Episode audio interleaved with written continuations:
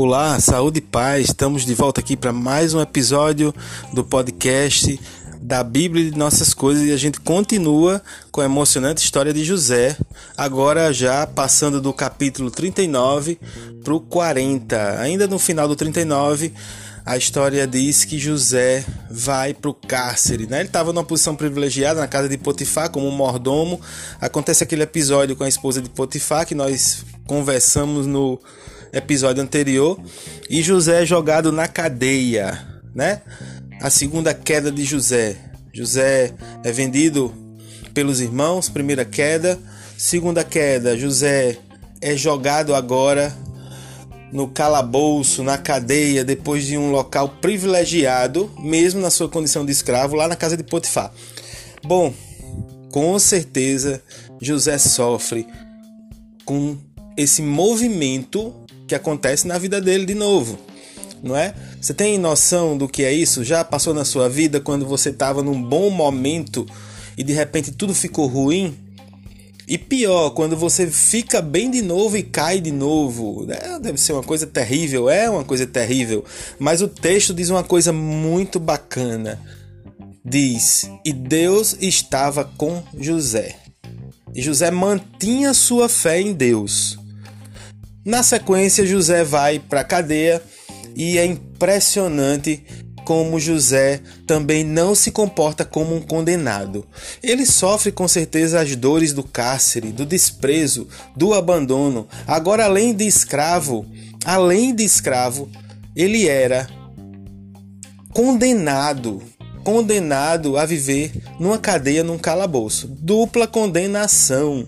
Mas parece, repito, que José também não aceitava sua condição de detento. E lá ele ajudava no que podia, era muito reto, direito. Que o, o, o, diretor da penitenciária, da cadeia, terminou confiando em José também. Não é? Então José parece que, que é, ia além da sua condição José estava voltado totalmente é, para si, para o que ele acreditava nele, nas coisas que ele fazia, continuava fazendo e a fé em Deus. Ele sabia também que diante de toda aquela condição terrível, daquelas quedas, ele tinha certeza que Deus estava do lado dele isso não quer dizer ausência de sofrimento.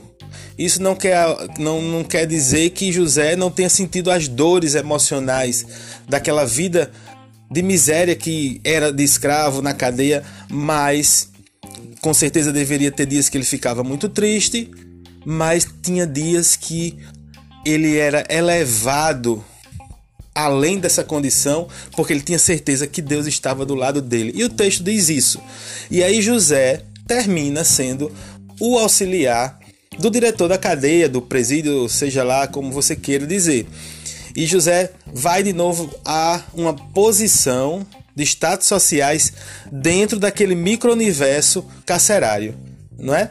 Até que José é, chega ali e encontra dois homens que o faraó tinha é, é, dado um castigo de ir para a cadeia. Era um homem que fazia vinhos para o faraó e um homem que fazia pães para o faraó, um padeiro e um homem dos vinhos. E esses homens têm um sonho e que incomoda muito. José tinha habilidades com sonhos. José era agraciado e inspirado por Deus para interpretar alguns sonhos. Apesar de não ter interpretado o seu quando era ainda adolescente, aquele sonho que na hora da refeição ele falou dos irmãos, do pai, ele não entendeu muito bem. Mas esse, né, do padeiro e do homem que fazia vinho, José disse: Olha, eu, o faraó vai chamar vocês dois aí, e o senhor vai fazer vinho de novo pro faraó, e você também vai voltar a fazer pão. Agora, quer saber o resto? Preste atenção. Ó, quer saber?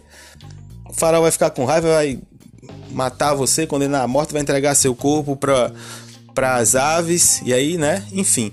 E aí José conversa com o homem que fazia vinhos e diz assim: Olha, quando chegar lá no faraó, lembra de mim? Lembra de mim? E aí o, o homem que fazia vinho disse: Lembro, eu vou lembrar, pode deixar. E aconteceu exatamente o que José disse. Só que o homem esqueceu de José.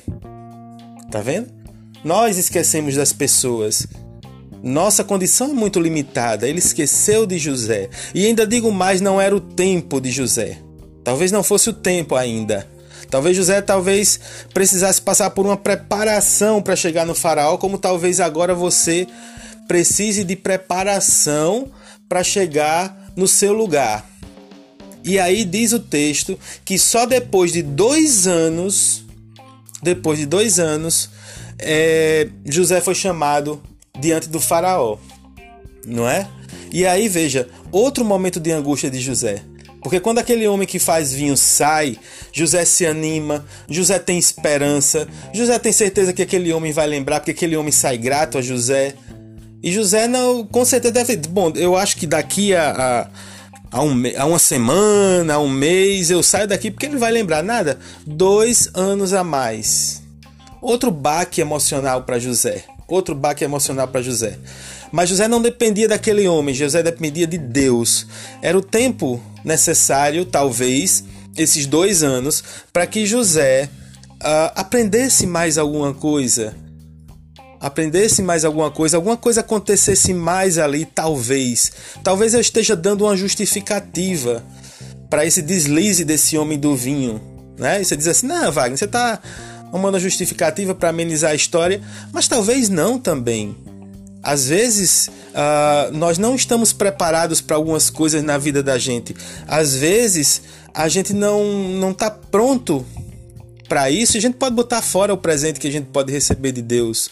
Eu costumo sempre dizer e quem sabe vai lembrar. Olha, se você der pérolas para a criança, ela vai achar que é bolinha de brincar, bolinha de gude, né? A biloca falada aqui entre a gente, e ela vai brincar com as pérolas.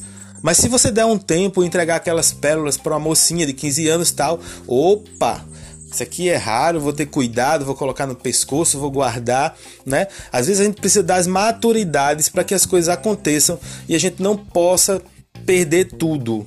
Muitas pessoas perdem tudo perdem muita coisa boa pelas imaturidades, pelo descuido e pelas irresponsabilidades. Essa maturidade e essas responsabilidades muitas vezes vêm a partir de sofrimentos, não é? O homem e a mulher que sofre tem muito mais chance de amadurecer e de aprender. Se bem que tem gente que não aprende, né? Mas enfim, a gente fala das boas possibilidades. E lá vai José mais uma vez esperar. E lá vai José mais uma vez ter esperança e ficar um pouco triste. No próximo podcast a gente continua e vamos ver aonde vai dar a história de José e a nossa contextualização. Um grande abraço para você, saúde e paz.